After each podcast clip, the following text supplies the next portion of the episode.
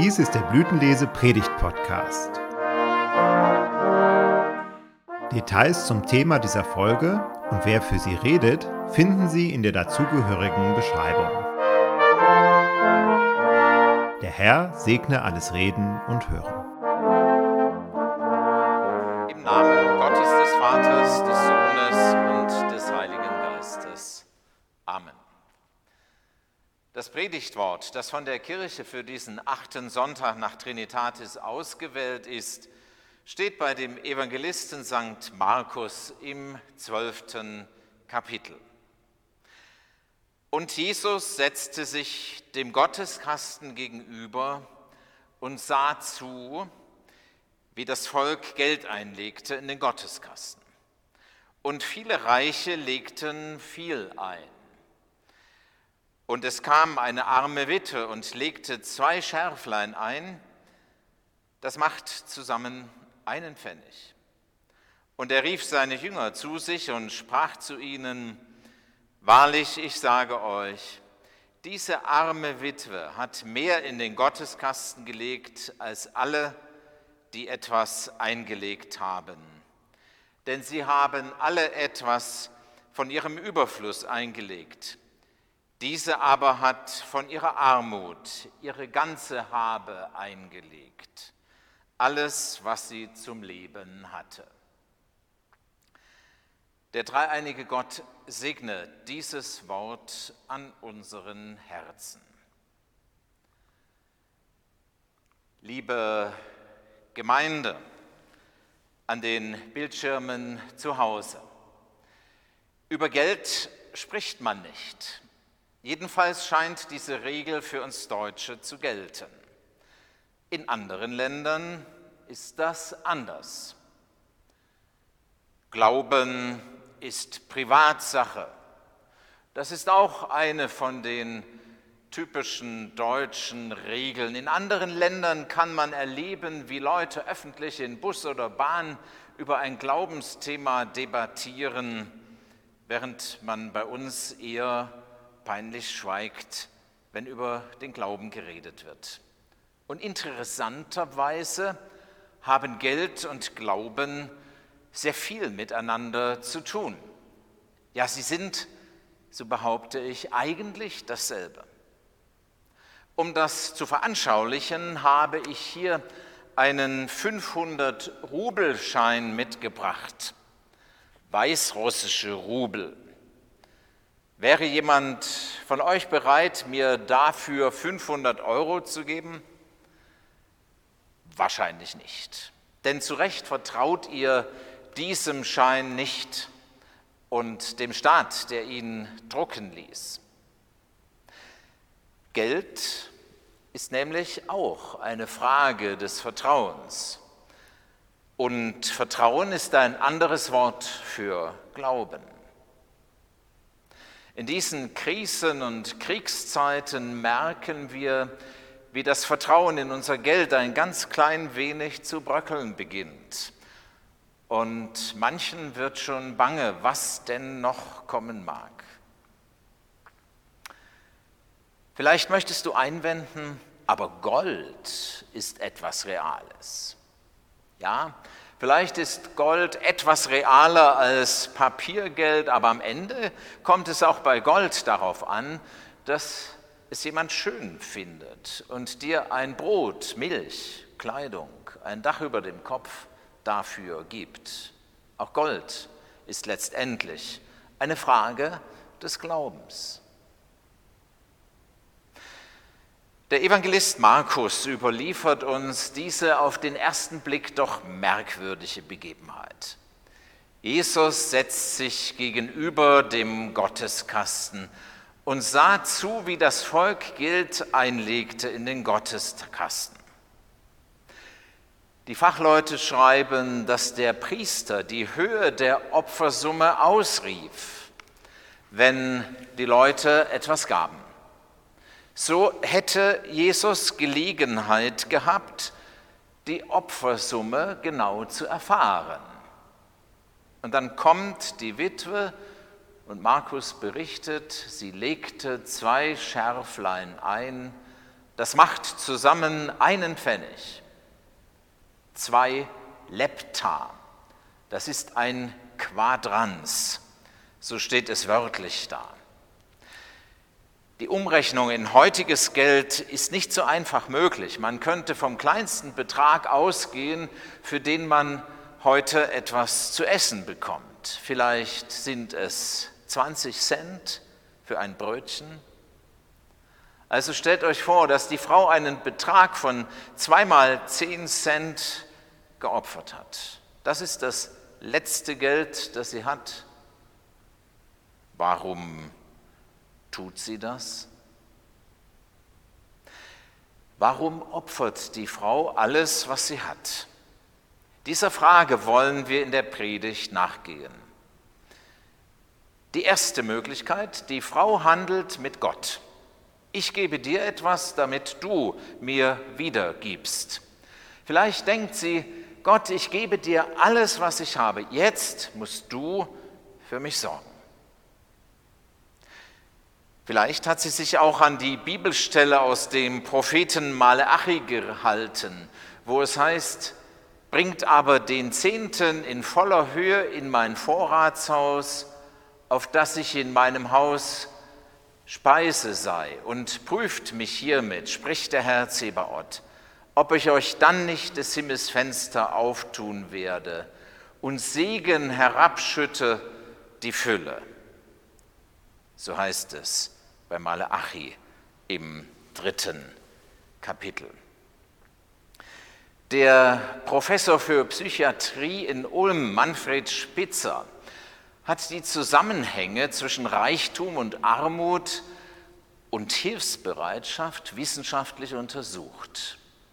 Er hat zum Beispiel eine Gruppe von Versuchspersonen mit dem Thema Geld und Reichtum vorbereitet und eine Gruppe mit dem Thema Armut. Dann hat er ihnen eine unlösbare Aufgabe gestellt und mit der Stoppuhr die Zeit gemessen, die die Leute im Durchschnitt brauchten, um sich Hilfe zu holen. Die, die auf Armut eingestimmt waren, haben sich viel schneller Hilfe geholt als diejenigen, die mit dem Stichwort Geld und Reichtum vorbereitet waren und dachten, dass sie reich sind. Was uns die Zukunft auch bringen mag, habt keine Angst. Gott sorgt für dich. Und du wirst auch Geld übrig haben, den Armen etwas abzugeben. Warum opfert die Frau alles, was sie hat. Zweite Möglichkeit. Die Frau weiß, dass sie Gott sowieso nichts geben kann, weil sie von ihm alles empfangen hat. Wir können Gott gar nichts geben, weil wir vor ihm Bettler sind. Alles, was wir sind und haben, kommt doch von Gott. Die letzten Worte Martin Luthers, wie sein Freund Justus Jonas sie aufgeschrieben hat, waren, wir sind Bettler, das ist wahr. Das ist die Zusammenfassung seines theologischen und geistlichen Lebens. Alles, was wir sind und haben, haben wir von Gott. Unser Leben, unsere Gesundheit, unsere Familie, Nahrung, Kleidung, das Dach über dem Kopf und nicht zuletzt unsere Gesundheit. Gott versorgt uns leiblich. Die Frau in dieser Begebenheit war in zweifacher Hinsicht benachteiligt. Sie war arm und sie war Witwe, also allein. Ihre ganze Existenz ist darauf angelegt, dass sie vor Gott wie eine Bettlerin dasteht. Sie ist auf Hilfe angewiesen.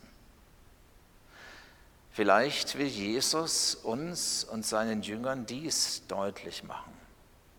Auch wenn wir wohl alle genug zum Leben haben und es uns immer noch recht gut geht, wir haben alles von Gott und sind Bettler vor ihm. Und vielleicht fällt es uns so etwas leichter, Menschen wie dieser Frau etwas abzugeben. Wir sind Bettler. Das ist wahr. Warum opfert die Frau alles, was sie hat? Dritte Möglichkeit. Sie tut es aus Liebe zu Gott. Wenn es stimmt, dass wir, ob arm oder reich, vor Gott Bettler sind, dann können wir ohne den Heiligen Geist nichts Gutes tun, das Gott uns nicht vorher gegeben und ermöglicht hätte. Vielmehr kommt es doch in unserem Leben auf eine ganz andere Währung an, die viel mehr wert ist als alles Geld dieser Welt. Jesus Christus hat mit seinem Leiden und Sterben am Kreuz die alles entscheidende Gemeinschaft zu Gott wiederhergestellt. Gemeinschaft und Liebe zu Jesus Christus sind die entscheidende Währung im Leben.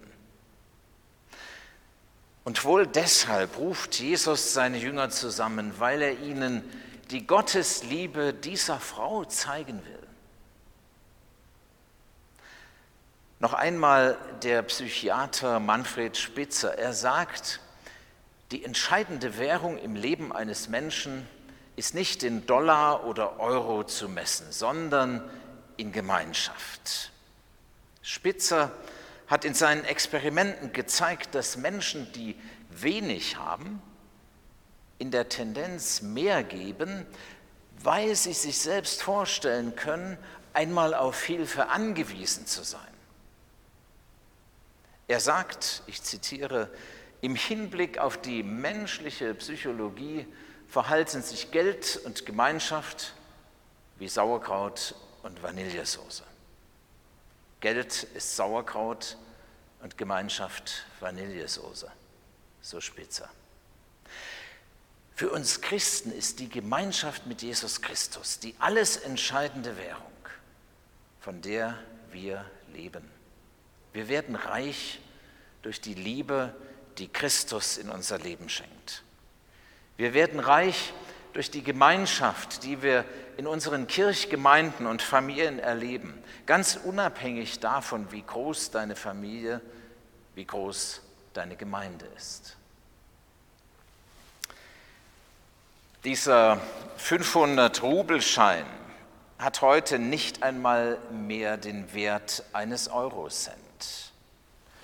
Er hat für mich nur noch den Wert, in dieser Predigt als Anschauungsmaterial zu dienen. Dieser Schein kann uns deutlich machen, warum Jesus uns im Vater unser nicht gelehrt hat zu beten, unser täglich Geld gib uns heute, sondern vielmehr unser täglich Brot gib uns heute. Im Brot steckt die wichtigste Währung der Gemeinschaft und Liebe. Der Landwirt hat das Korn angebaut, der Müller hat es gemahlen, der Bäcker gebacken. Allein müssten wir untergehen.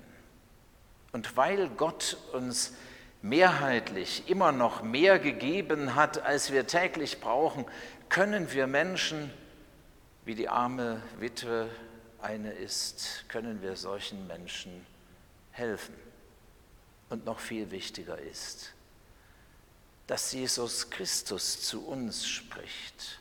Ich bin das Brot des Lebens. Dass er uns liebt, dass er dir im Gottesdienst deiner Gemeinde seinen Leib und Blut in Brot und Wein im Abendmahl austeilen lässt. Das ist die Währung, die dich in den Himmel bringt. Amen. Und der Friede Gottes, der höher ist als alle Vernunft, bewahre und regiere eure Herzen und Sinne in Christus Jesus. Amen.